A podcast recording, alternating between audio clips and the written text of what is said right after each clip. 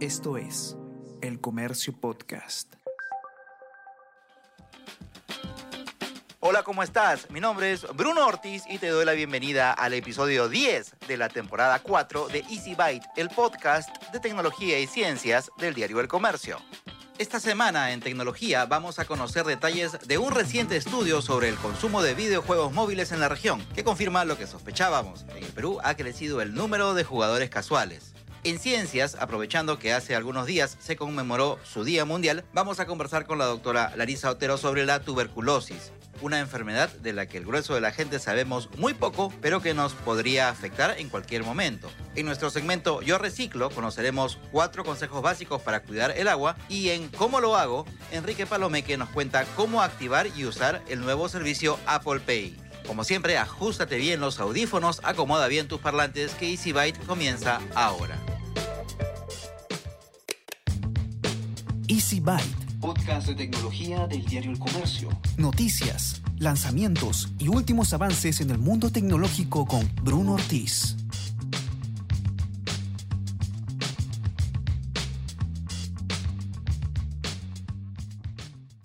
Es el momento del bloque de noticias, esas que probablemente no escucharás en otro lado. Noticias de tecnología. ¿Has oído hablar de las hormigas locas? Hoy te voy a compartir información bastante interesante sobre ellas. Su nombre científico es Nilanderia fulva o algo por el estilo. Es una hormiga que se ha propagado desde sus tierras nativas en Paraguay y el sur de Brasil, en el corazón de América del Sur, hasta América Central, el Caribe, el sur de Estados Unidos y se las ha detectado incluso en Europa y África. A esta hormiga se le llama loca por sus movimientos repentinos e impredecibles, y cuando ingresa en un territorio nuevo causa enormes daños ecológicos que ahuyentan a los insectos y animales pequeños nativos y perjudican incluso a los dueños de las casas en las zonas aledañas. Y te preguntarás cómo los perjudican. Por ejemplo, en algunas partes de Texas, en Estados Unidos, estas hormigas se están refugiando en las cajas de circuitos eléctricos, equipos de aire acondicionado, bombas de cloaca y otros sistemas causando cortocircuitos y otros daños. Desde hace unos años, investigadores de la Universidad de Texas ya venían estudiando este tipo de hormigas, analizando algunos ejemplares procedentes de Florida. Mientras los estudiaban, notaron que algunas de ellas tenían el abdomen hinchado con grasa. Descubrieron que dentro del cuerpo de estas hormigas locas de Florida habían esporas de microsporidios. ¿Qué cosa es eso? Es un conjunto de hongos que son parásitos intracelulares de animales y de algunos protozoos. Estos hongos son una especie novedosa para la ciencia. Lo que hacen es piratear, por decirlo de alguna manera, las células de grasa de los insectos y convertirlas en fábricas de esporas. Resulta que estos investigadores encontraron rastros de estos hongos en varios hormigueros en Texas. Entonces se les prendió el foquito y decidieron hacer un experimento en el año 2016. Llegaron hasta el Parque Estatal Estero Llano Grande, en Westlaco, Texas, donde ocurría una pérdida de insectos, escorpiones, serpientes, lagartos y pájaros por la presencia de las hormigas locas. Los científicos utilizaron hormigas locas recolectadas en otros sitios e infectadas con este patógeno microsporidiano y las colocaron en cajas cerca de los hormigueros de las otras hormigas locas en este parque nacional. Para atraerlas, los investigadores colocaron salchichas frente a las salidas de las cajas para que las dos poblaciones de hormigas se mezclaran, tanto las que estaban infectadas con el hongo como las hormigas locas que no. ¿Qué fue lo que pasó? En el primer año de esta investigación, la enfermedad se propagó a toda la población de hormigas locas en Estero Llano Grande, y dos años después el número de estas hormigas cayó sustancialmente. En la actualidad ya no hay hormigas locas en el parque y las especies nativas están regresando a su hábitat. Los resultados de esta investigación fueron publicados en la revista Proceedings de la Academia Nacional de Ciencias de los Estados Unidos. Yo reciclo. Cuatro consejos básicos para darle un buen uso al agua. 1. No malgastes el agua al ducharte, ni mucho menos al cepillarte los dientes o afeitarte. Es imprescindible ahorrar el agua durante el aseo. Las duchas deben durar unos 5 minutos aproximadamente y hay que cerrar el caño mientras nos estamos enjabonando. Al cepillarse los dientes, es mejor utilizar un vaso con agua para el enjuague. Tampoco hay que dejar el caño abierto mientras nos estamos afeitando. 2. Debes tener mucho cuidado cuando laves la ropa y los utensilios. Si usas una lavadora eléctrica, siempre procura que sea con las cargas al máximo de su capacidad y de ser posible, siempre con agua fría. De esa manera vas a ahorrar, además, energía. Recuerda no dejar corriendo el agua mientras estás enjabonando los platos y utensilios después de usarlos. Solo utiliza el agua al momento de enjuagarlos. 3. Debes estar atento para detectar cualquier fuga o desperfecto en las tuberías de la casa. Los caños, empalmes y tuberías siempre pueden fallar por una mala instalación o por el paso del tiempo. Es necesario revisarlos con frecuencia para detectar fugas. Si descubres alguna gotera o pérdida de agua, debes repararla sin esperar a que pase el tiempo. 4. Trata de reutilizar la mayor cantidad de agua que te sea posible en tus distintas actividades. Al bañarte puedes recolectar agua mientras esperas que ésta se caliente. Esta la puedes usar después para rellenar el tanque del excusado o para regar tus plantas. Riega tus plantas por las mañanas para evitar la evaporación del agua. Siempre busca plantas y árboles que consuman poca agua. Yo Reciclo es una campaña del diario El Comercio que busca concientizar a los peruanos sobre la importancia del reciclaje para cuidar nuestro planeta. Y empezamos un nuevo bloque de tecnología aquí en EasyByte. Hace poco se han hecho públicos los resultados de un estudio sobre consumo de juegos móviles en la región ha sido hecho por Cisneros Interactive, eh, JustMov y On Device Research. Y hay un resultado que no sé si realmente llama la atención, porque creo que más bien confirma algo que todos intuíamos, ¿no? Que durante la pandemia el mobile gaming o usar los videojuegos desde dispositivos móviles se disparó. Para conocer más detalles sobre los resultados de esta investigación, vamos a conversar ahora con Gonzalo Borras, que él es General Director de Audio y Mobile de Cisneros Interactive. Gonzalo, ¿cómo estás? Muchas gracias por atender la invitación. Hola, Bruno, ¿cómo estás? Un gusto. Muchas gracias por la invitación y, obviamente acá estamos para lo que nos quieras preguntar acerca del estudio que, realizamos junto a Cisneros bajo la unidad de, de negocio Yasmo, que es la que se dedica a toda la parte de soluciones de publicidad en dispositivos móviles. Para empezar, cuéntanos un poquito cuáles han sido las motivaciones de este estudio. ¿Qué fue lo que hizo que lo realizaran? ¿Dónde se realizó? No sé, en cuántos países en general, de cuántas personas constó la muestra, un poquito más de detalles para pintar la cancha de, y saber por dónde se mueven los resultados. Este estudio lo hicimos en, en, lo que nosotros denominamos el Big Six o los seis países más grandes de Latinoamérica, que es Argentina, Chile, Perú, Colombia, México y Brasil. Anteriormente lo, lo hicimos el mismo estudio en el año 2020 en 13 países que no incluían los seis países más grandes y siempre la verdad que el motivo o, el objetivo final nuestro era, en el año 2020 obviamente era demostrar cómo era el consumo dentro de la pandemia, ¿no? Ahora estamos, creo que estamos en una pospandemia, o, o ya nos acostumbramos a la pandemia.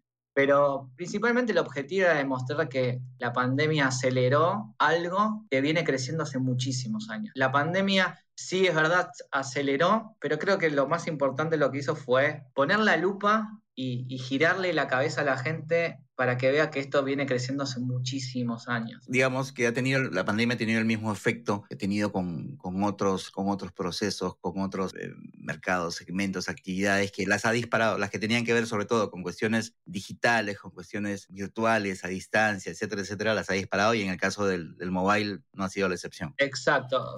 El claro ejemplo de el teletrabajo o trabajar desde casa, que todos decíamos, ¿cómo vamos a poder hacer? Obviamente hay empresas que tuvieron que hacer mucho más desarrollo pero no era tan difícil hacer teletrabajo. Lo difícil es tratar de diferenciar la, la casa de, la oficina, pero al menos, en, por ejemplo, en nuestra industria no cambió nada. Era, ¿a vos qué te cambió? Absolutamente nada.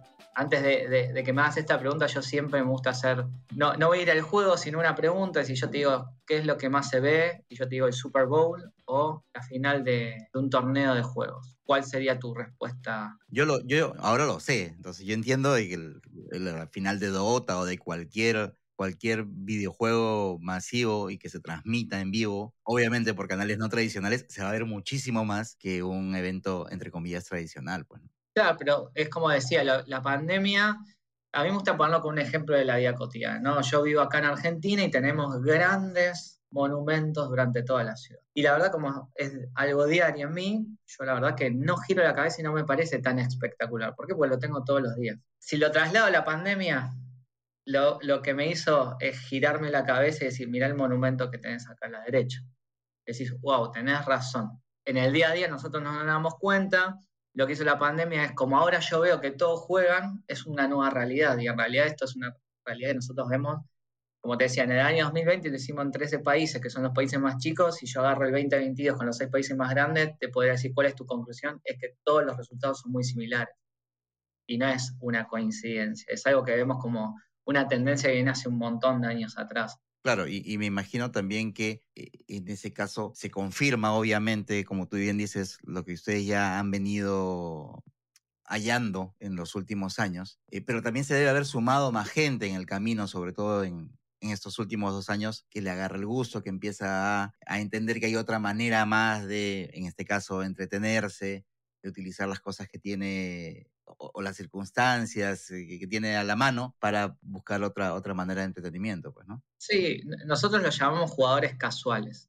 Jugadores que juegan con mucha frecuencia, mucha frecuencia diaria y semanal, y que incluso eh, el ejercicio que yo hago y preguntar a la gente cuánto juegan. Y en la presencialidad es mucho más rico ese ejercicio porque la, la gente suele decir sí, pero, o dice alguna vez, no lo dice con convencimiento, porque está muy asociada la palabra de gamer, y el gamer es, como un niño, un adolescente que trabaja, que está jugando.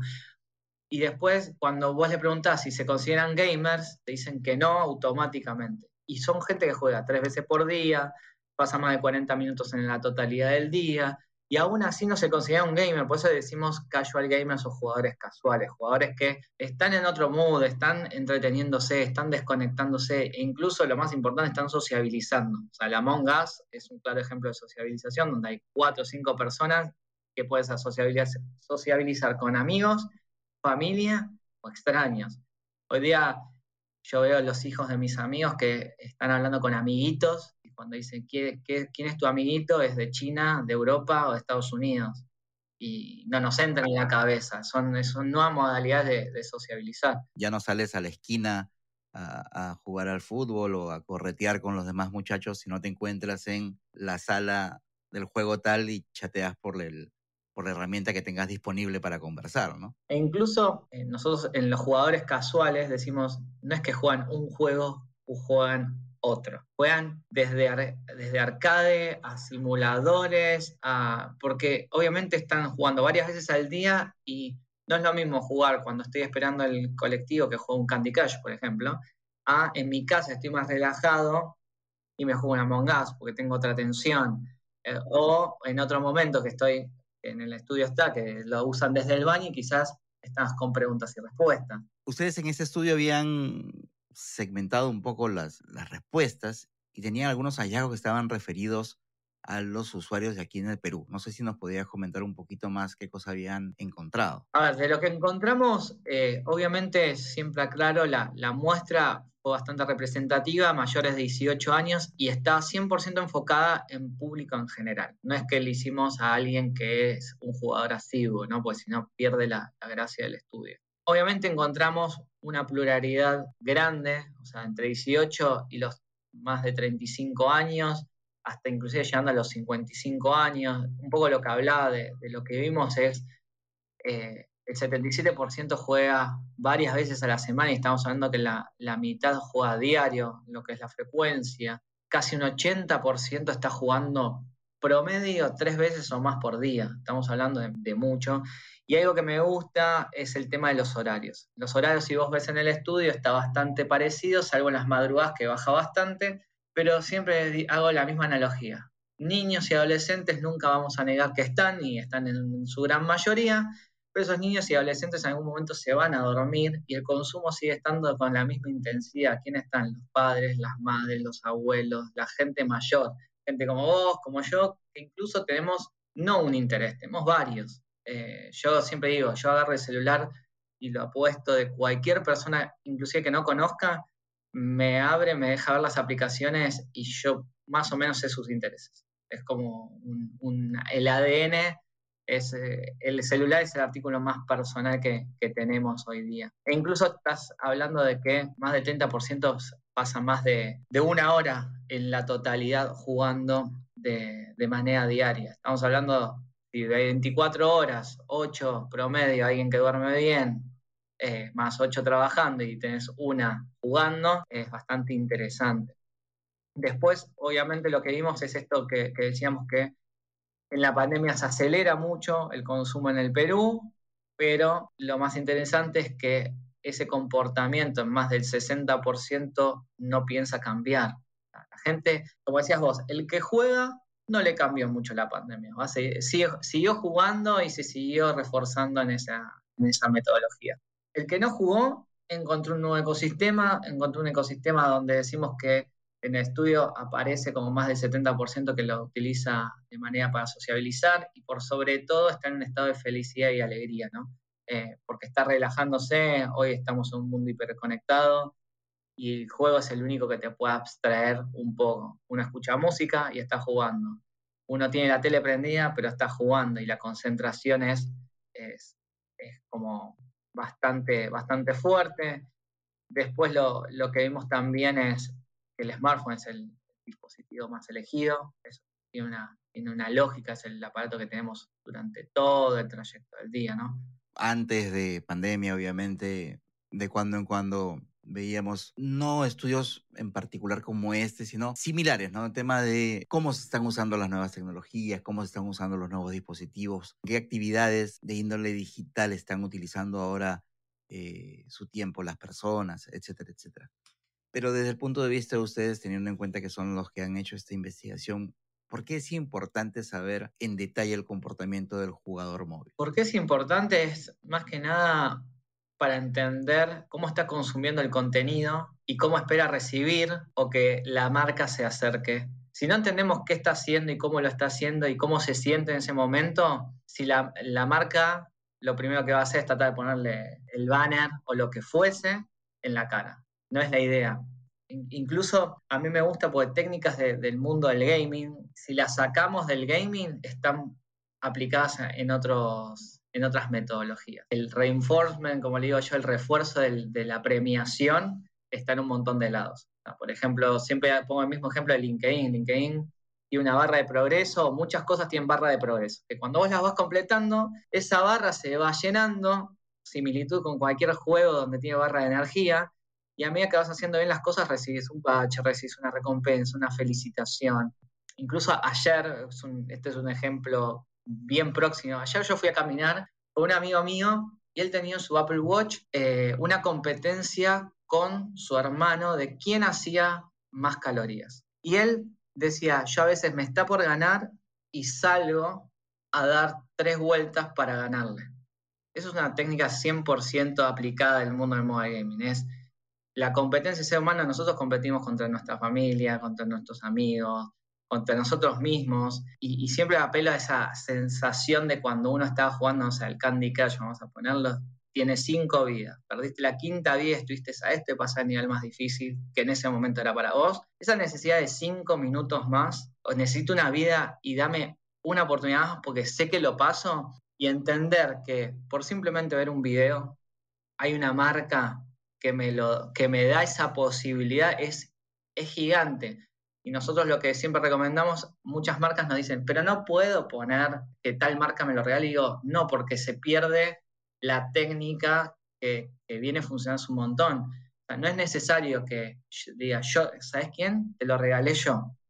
Quédate tranquilo que la audiencia lo va a inferir inconscientemente. Así que bueno, vi ese video y eh, estuve pendiente porque lo primero que vos haces es necesito que pasen esos 30 segundos para redimir la vida y pasarlo, entonces la atención la tenés 100% ahí. Se supone que en teoría los usuarios van aprendiendo cómo eludir las publicidades, cómo tratar de, no ver eso que me molesta, pero que finalmente permite que yo esté jugando de manera gratuita un juego, por ejemplo. ¿Qué tan complejo, qué tan difícil se hace para quien quiere poner la publicidad, tratar de adecuarse a estos nuevos usos y tratar de captar por algunos segunditos la atención del usuario antes de que decida darle a la flechita para que se adelante la publicidad después de una determinada cantidad de segundos, o que sepa ya dónde va a salir el pop-up, o que sepa dónde tiene que apretar antes de que aparezca, o casi antes de que aparezca, para pasar a lo siguiente.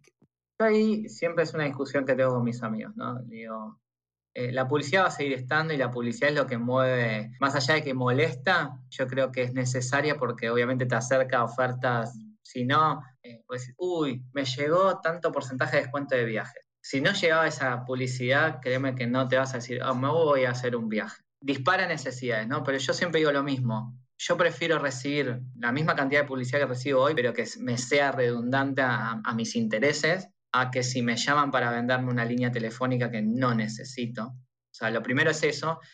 La diferencia del mundo mobile gaming, que nosotros hablamos de la parte de los videos, es que le estamos dando una propuesta de valor y, los usuarios dentro de gaming están acostumbrados, como vos decís, a la mecánica. Y esa mecánica funciona porque obviamente es virginal y no se toca ni, ni se, trata de adaptar a, a, a, los anunciantes, sino que los anunciantes se tienen que adaptar a esa mecánica. Y por ejemplo, una cosa es que vos estés jugando y en medio del juego te salga un anuncio donde vos estás a punto de, pasar el nivel, que es lo peor que te puede pasar, y los desarrolladores de juegos no te dejan hacer eso porque cuidan muchos productos que son su, la gente que juega, pero en el video recompensado es diferente porque el usuario cuando activa eso, primero le decimos opt-in porque acepta o cancela. O sea, vos le das la oportunidad de que acepte o cancele. Y cuando pone aceptar, entiende qué va a pasar en todo el flujo. O sea, sabe que tiene que haber un video de 30 segundos como máximo, puede ser menos. Redime la recompensa y continúa jugando. A partir de los resultados que ustedes han tenido, en, en, las investigaciones anteriores que han hecho y en esta sobre todo, ¿cómo ven ustedes que va a ser por lo menos el futuro inmediato del mobile gaming? El futuro inmediato va a ser que va a seguir creciendo. Como digo, la gente que no jugaba empieza a jugar y cada vez va a jugar más porque encontró un nuevo nicho y una manera de desconexión. El que juega va a seguir jugando. Eh, y ninguno de los dos, el que jugaba y jugó un montón, ninguno de los jugadores que juegan en mobile se consideran gamers. Pero por el simple hecho de la palabra y de cómo está asociado. Eh, por eso hablamos de jugadores casuales, jugadores que juegan mucho tiempo, diariamente, pero están en otro, en otro momento. Inclusive eh, voy a, llamar a un colega tuyo que también me hizo una nota, que era, mm, era gamer, y en un momento de la charla me dijo, es verdad, yo me di cuenta que cuando yo estoy esperando a mi novia o estoy esperando a un amigo y demás, hago, y yo ya estoy preparado, yo empiezo a jugar a, el mismo juego de consola, lo estoy jugando en el celular. Y hasta que no hicimos ese contrapunto, no, él no, no hizo acuse de recibo, como decimos, de, que estaba haciendo eso. Eh, entonces yo lo que veo es que va a crecer un montón, obviamente empiezan a aparecer nuevas modalidades de juegos, lo que es el crossplay, que poder jugar en el teléfono, en la tablet consola y PC. Si vos te fijas, hoy los, dispositivos te, con la potencia que tienen te permiten tener juegos que antes ni se pensaban para mobile, como por ejemplo Call of Duty, el Fortnite, que el Fortnite su versión es el, la Arena Free Fire. ¿Cómo lo hago? Hola, ¿qué tal? Soy Enrique Palomeque, periodista de la sección Tecnología del diario El Comercio, y hoy te voy a contar cómo activar y empezar a usar el nuevo Apple Pay en Perú. Para configurarlo en iPhone, primero asegúrate de estar conectado con tu Apple ID. Luego, dirígete a la app Wallet o billetera y pulsa el icono más de la esquina superior derecha. A continuación, enlaza tu tarjeta de débito o crédito tomándole una foto o de forma manual.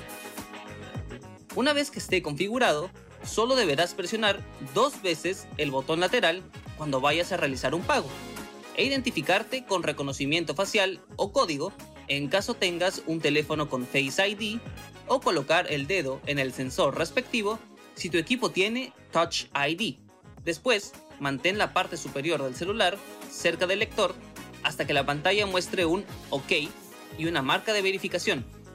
Si deseas usar otra tarjeta que no sea la predeterminada, presiona la que se muestra en la pantalla de tu iPhone para ver otras opciones disponibles. Escoge la que deseas e identifícate. Recuerda que si tienes un Apple Watch, también puedes usarlo.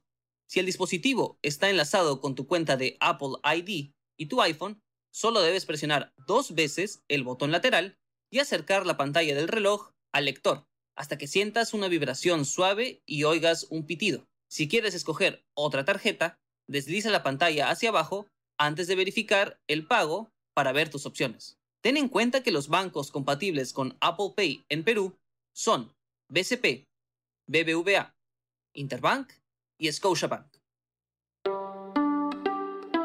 Escucha primera llamada.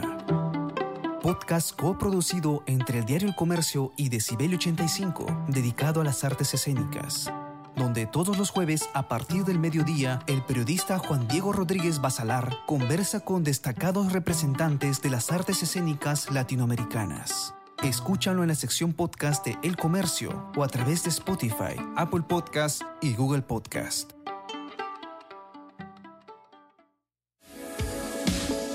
Suscríbete gratis con un solo clic a todos los newsletters de El Comercio y recibe cada día las noticias más importantes en tu correo electrónico. Mantente al día de los últimos sucesos de El Perú y el mundo con contenido exclusivo y elige los temas que quieres recibir, según tu interés. Encuentra una gran variedad de opciones en elcomercio.pe slash newsletters.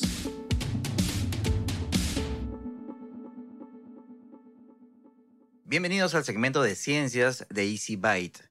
El pasado 24 de marzo se conmemoró el Día Mundial de la Tuberculosis. Las Naciones Unidas toman como fecha central el día en que, en 1882, Robert Koch anuncia el descubrimiento de la bacteria responsable de la tuberculosis. Es por eso que todos los 24 de marzo se les recuerda a la población mundial sobre las terribles consecuencias sanitarias, sociales y económicas que trae esta enfermedad y asimismo para que se intensifiquen los esfuerzos y poder acabar con esta epidemia mundial. Según la ONU, cada día más de 4.000 personas mueren a causa de la tuberculosis en el mundo y cerca de 30.000 más se enferman de este mal prevenible y curable. Para conocer más sobre la tuberculosis y su estado actual en el Perú, vamos a conversar con Larisa Otero, doctora en Ciencias de la Salud, médico epidemióloga del Instituto de Medicina Tropical Alexander von Humboldt e investigadora de la Universidad Peruana Cayetano Heredia. ¿Qué tanto se ha complicado la cosa tras estos dos años? Bueno, sí se ha complicado. La, los diagnósticos entre el 2019 y 2020 bajaron como un 25%, que es muchísimo, nunca baja así. Así que sí, la, el menor número de atenciones, el menor horario de atención en el primer nivel, porque no, no creo que no es del todo correcto decir que se cerró el primer nivel. De hecho, el primer nivel han diagnosticado al otro 75% de casos de tuberculosis, ¿no? Ya han estado dando tratamientos y todo, pero con menos eh, horarios de atención y menos, mucho, la mitad de personal. Entonces se ha reducido muchísimo el diagnóstico lo que definitivamente va a impactar en un aumento de la transmisión, especialmente domiciliaria, porque en el 2020 las personas están más en su domicilio, están afuera más con mascarilla, que la mascarilla es muy eficiente para reducir la transmisión de tuberculosis, probablemente no tanto como para eh, equilibrar el impacto de la reducción del diagnóstico. Entonces la reducción del diagnóstico es catastrófica y eso ha sido en el mundo entero, pero en Perú también ha caído como un 25%, todavía no tenemos los números del 2021, algo se ha recuperado de todas maneras, eh, y esperemos que se recupere rápido, lo que quiere decir que va a haber una subida importante en el 2022. En cuanto al tratamiento, dado que la tuberculosis es una enfermedad de tratamiento largo, seis meses, eh, los resultados del tratamiento se ven mucho después. Entonces, este año vamos a ver recién los del 2020, ¿no? Entonces, no hemos visto aún el impacto en los resultados de tratamiento, probablemente hayan aumentado las lo que se llama en tuberculosis las pérdidas en el seguimiento, que son personas que no terminan el tratamiento, y esto nuevamente por menos acceso a los horarios en los servicios de salud y las complicaciones que, que hay. Ya de por sí es todo un reto tomar un tratamiento todos los días por seis meses. Son dos meses que la persona tiene que ir diariamente a un centro de salud y luego por cuatro meses más, tres veces a la semana, lo que es para muchas personas un trato un poco paternalista, ¿no? porque es no confiar que la persona pueda tomar este tratamiento en casa. Los centros de salud suelen abrir de 8 a 2, las personas suelen trabajar desde antes de las 8 hasta después de las 2, lo que hace que, que no sea compatible muchas veces con la actividad diaria de una persona y esto complica que las personas puedan cumplir con el tratamiento es indispensable por eso facilitar el diagnóstico, que sea lo más centrado en el paciente y el tratamiento también, que fácil, hacer que todo sea más fácil para que el paciente se diagnostique y tome el tratamiento. Ahora, mencionaba usted eso de que podría verse como una actitud paternalista por parte de quien está brindando el, el, servicio de salud, el tema de hacer que la persona venga todos los días a darle su tratamiento, etcétera, etcétera. Pero eso se debe a que eh, normalmente las personas diagnosticadas no cumplen con los seis meses de tratamiento o es por algo en particular? No, pero no es normalmente, es una proporción. Esto viene de años, décadas atrás eh, se consideraba que, no se considera, el tratamiento de la tuberculosis tiene riesgo de desarrollar resistencia.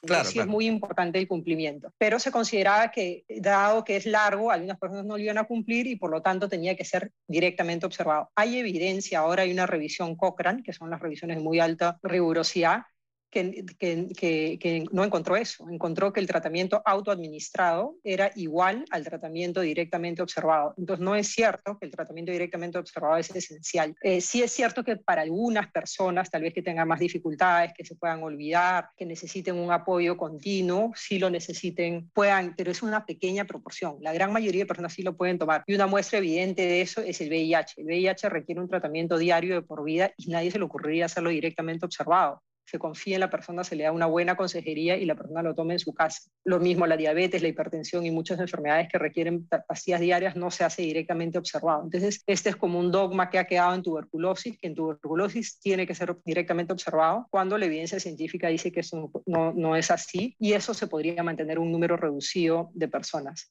Es importante resaltar también que el programa La Dirección de Tuberculosis del Perú empezó a implementar en el 2020 el video DOTS, que es el tratamiento observado a través de video, ¿no? con el celular de, la, de, los pacientes, que eso también tiene evidencia que funciona muy bien. No sé ahorita cuál es la extensión y cuánto lo están manteniendo, o sea, qué proporción de los pacientes, pero debería ser una mayoría. ¿no? Una gran mayoría de pacientes tienen teléfonos celulares con cámara, podrían estar haciendo video DOTS o incluso por WhatsApp con audios y, y se debe fortalecer la confianza, la consejería de buena calidad y no, no necesariamente el paternalismo. ¿no? Al final, la, la, tuberculosis es una enfermedad bastante estigmatizada también. Si bien por cómo se transmite, etcétera, etcétera, y en algún momento se señaló que es una enfermedad que necesariamente tenía que ver con las personas que no tenían una vivienda digna, que estaban hacinados, que no tenían acceso a servicios básicos, etcétera, etcétera, pero no necesariamente es así yo asumo que por, por, por esa, por, por, ese tipo de ideas es que se mantiene esta cuestión paternalista de, de cómo dar el, el, diagnóstico.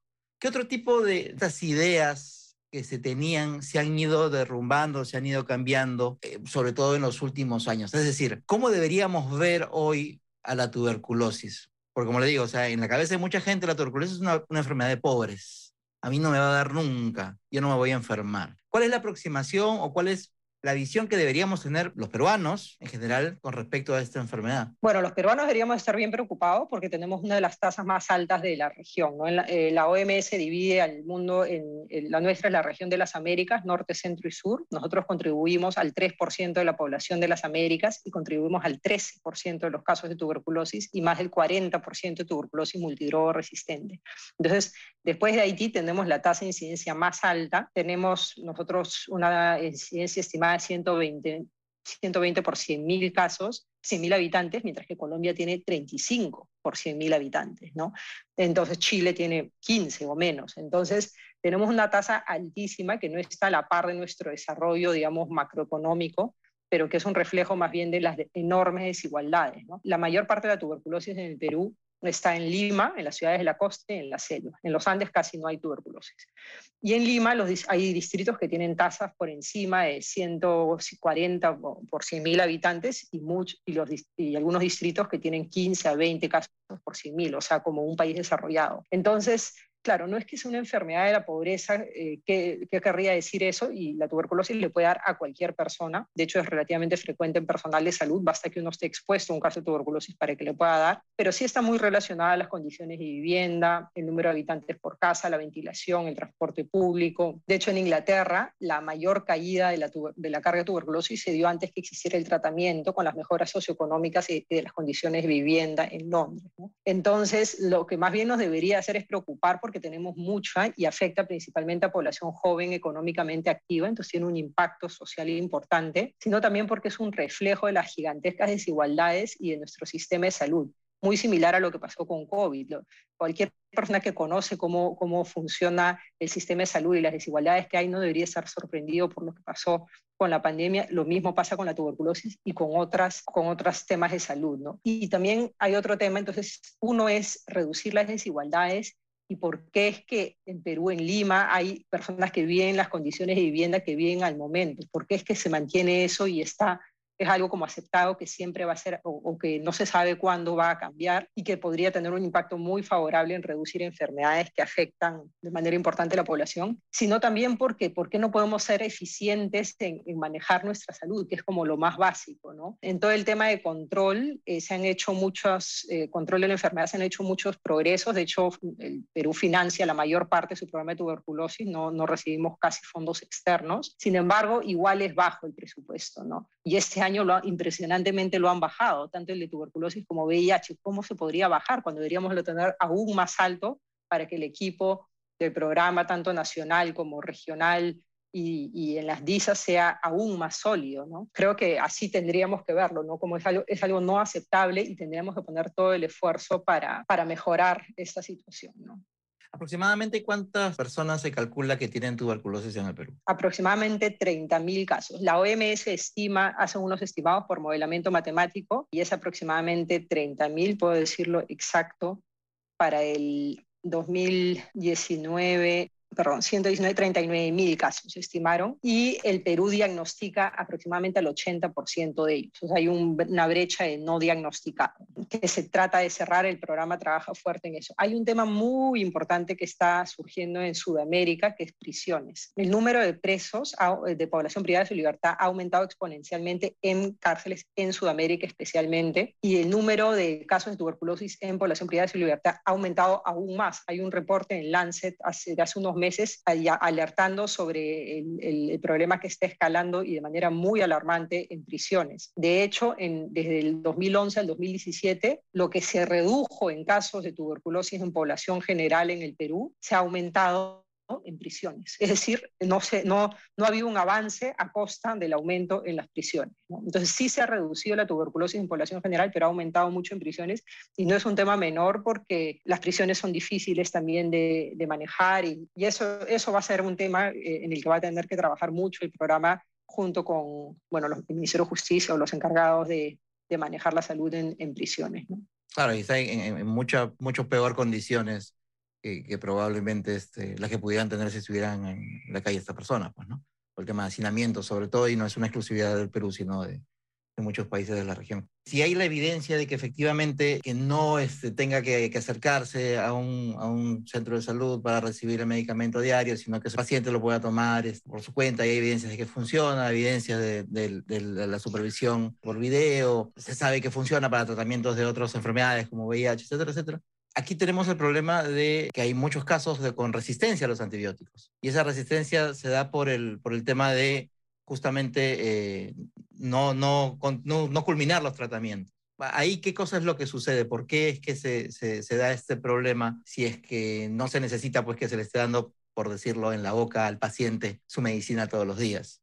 Lo que pasa es que no es exclusivamente porque no terminen las personas. Por muchos años nosotros hemos dado la segunda fase, los últimos cuatro meses de tratamiento, dos veces por semana, cuando las recomendaciones en condiciones de programa eran tres. Y eso se ha aumentado recién hace poco. Entonces, eh, la resistencia no es, no es culpa únicamente que el paciente no tome, sino también de sí. cómo se ha, se ha, manejado, ¿no? Y sí, hay mucha tuberculosis resistente, pero eso, claro, la, la, la mejor forma de manejarla, mire toda la tuberculosis resistente que tenemos con un tratamiento directamente observado. Entonces, al final de cuentas, no, no, era, no era eso lo que iba a protegerlo, ¿no? Y es porque en todas partes, pero en Perú también tenemos muchos dogmas, ¿no? Entonces algo se sigue y se sigue al pie de la letra, la evidencia puede decir lo contrario y no importa, se sigue hasta...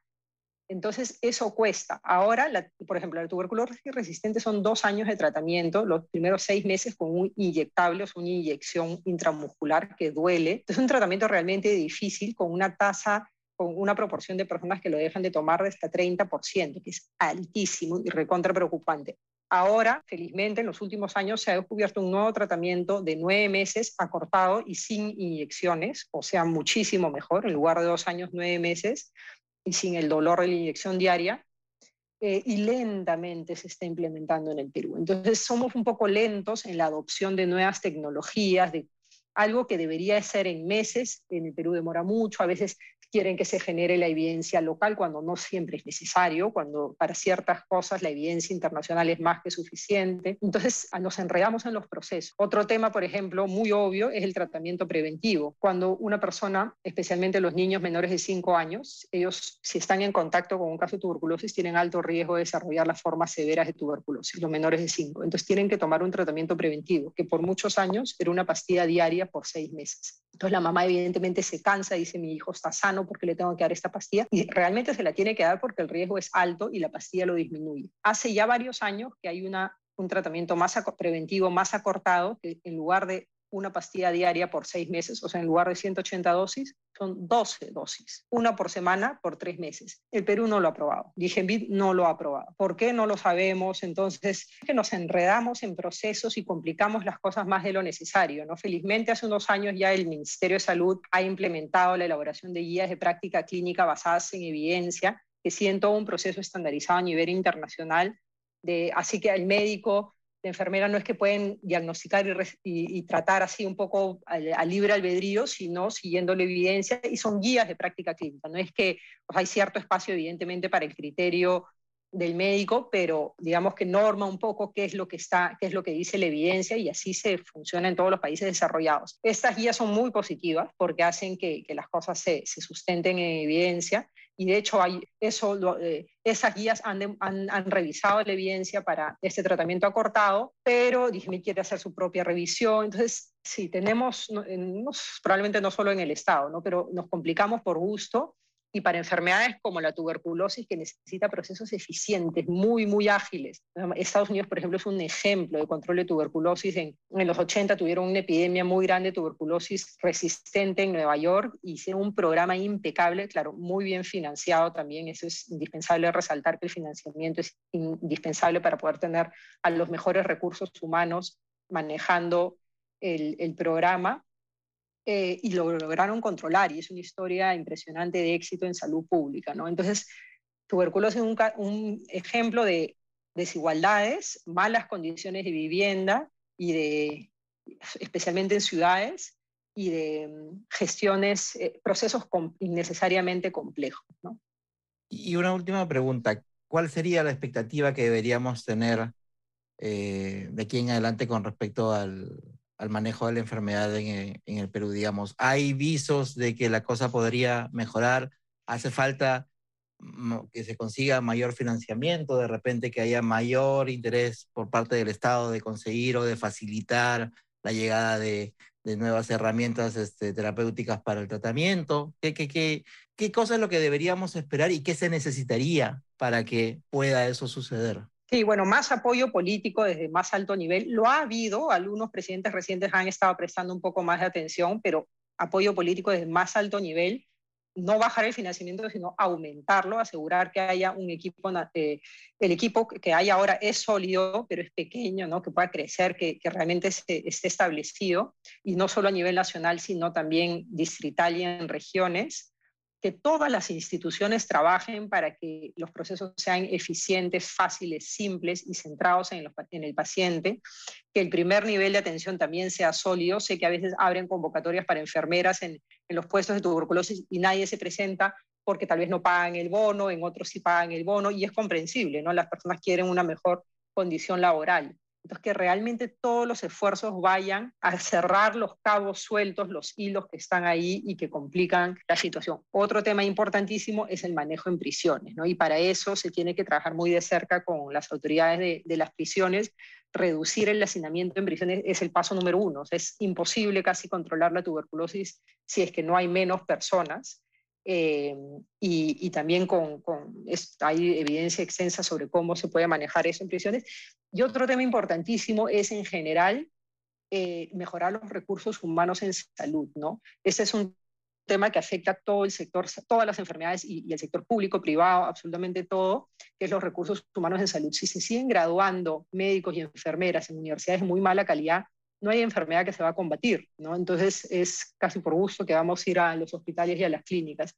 Es indispensable que la, nuestra formación médica y enfermería mejore el nivel. Nuestro nivel es aún bajo se gradúan muchos por, año, pero sí con, podemos tener a los mejores gestores a, alto nivel, pero sin buenos recursos humanos, eh, bien formados desde el pregrado, no vamos a poder avanzar. Como todas las semanas, te invito a suscribirte a Vida y Futuro, mi newsletter en la web de El Comercio. Ahí vas a recibir de manera gratuita todos los domingos y minutos antes del mediodía un resumen de las mejores y más interesantes noticias de ciencia y tecnología que hemos publicado en El Comercio. Te suscribes en elcomercio.pe slash newsletters. Miles de gracias por haber llegado hasta el final de este, el décimo episodio de la cuarta temporada de Easy Byte, el podcast de tecnología y ciencias del diario El Comercio. Mi nombre es Bruno Ortiz y recuerda que nos escuchamos la próxima semana, así que pasa la voz.